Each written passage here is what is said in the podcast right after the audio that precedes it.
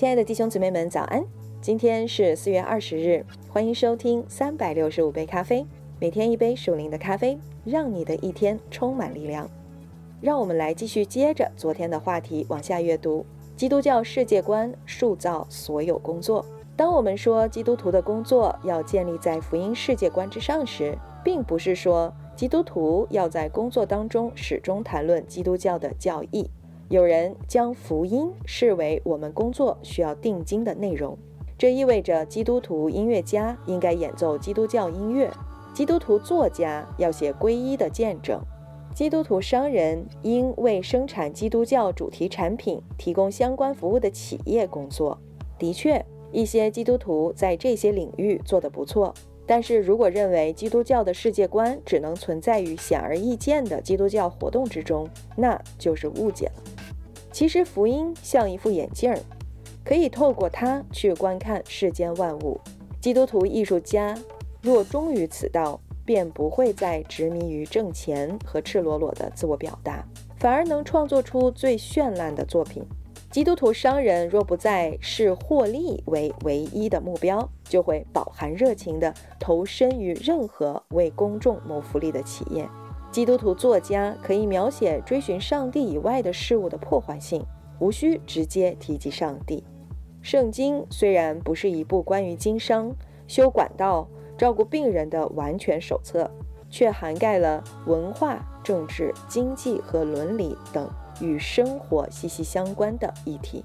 基督教世界观潜移默化地塑造了我们的文明，特别是在西方工作的深层背景。现代科技的兴起，民主社会思潮引发的现代资本主义蓬勃发展，以人生而自由为基础的自由经济和市场化，很大程度上源于基督教带来的文化变革。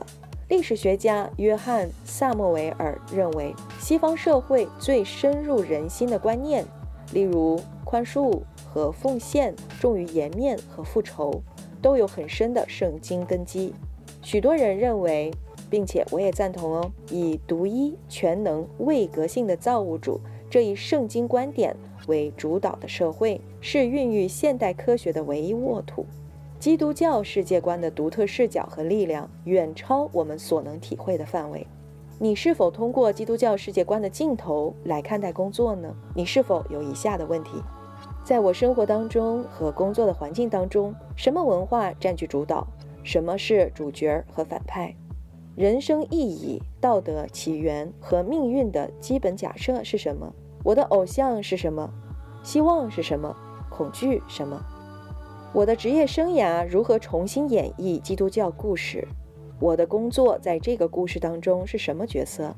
主流世界观中哪些内容与福音相呼应？我也因此认同并与其为伍呢？主流世界观中有哪些部分？若没有基督，就无法调和。换句话说，我必须在什么地方挑战我的文化？基督可以用怎样不同的方式完成这个故事？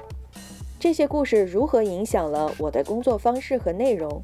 我怎么能在工作中既追求卓越，又彰显出基督徒的与众不同呢？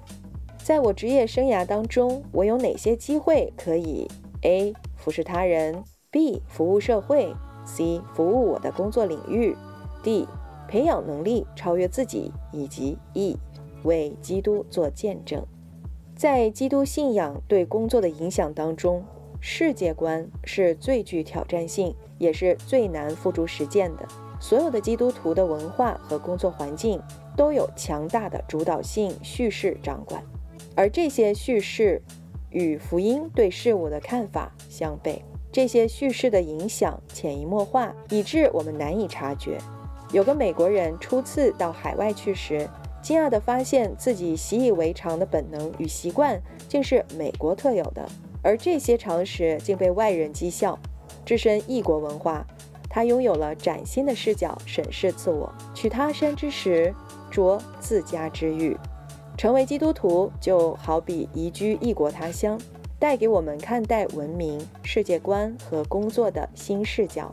长远来说，福音赋予我们看待世界的新眼光，但我们需要慢慢体会，并逐渐将其运用到生活和事业中。可以肯定的是，这种学习的终极体验将永无止息。圣经说，天使也愿意详细查看福音和它所带来的新奇迹。所以，基本上这里告诉我们在圣经里面，神对我们所说的话是不会有错误的。而我们每一天要做的，无论是在生活当中还是在工作当中，都要根据圣经来心意更新而变化，不能每天一成不变。在我们的工作的范围内，我们需要使用到神所给我们的权柄。以及能力，来在我们的工作当中更加的卓越。所以今天我们就讲到这里，我们明天再见。耶稣爱你们。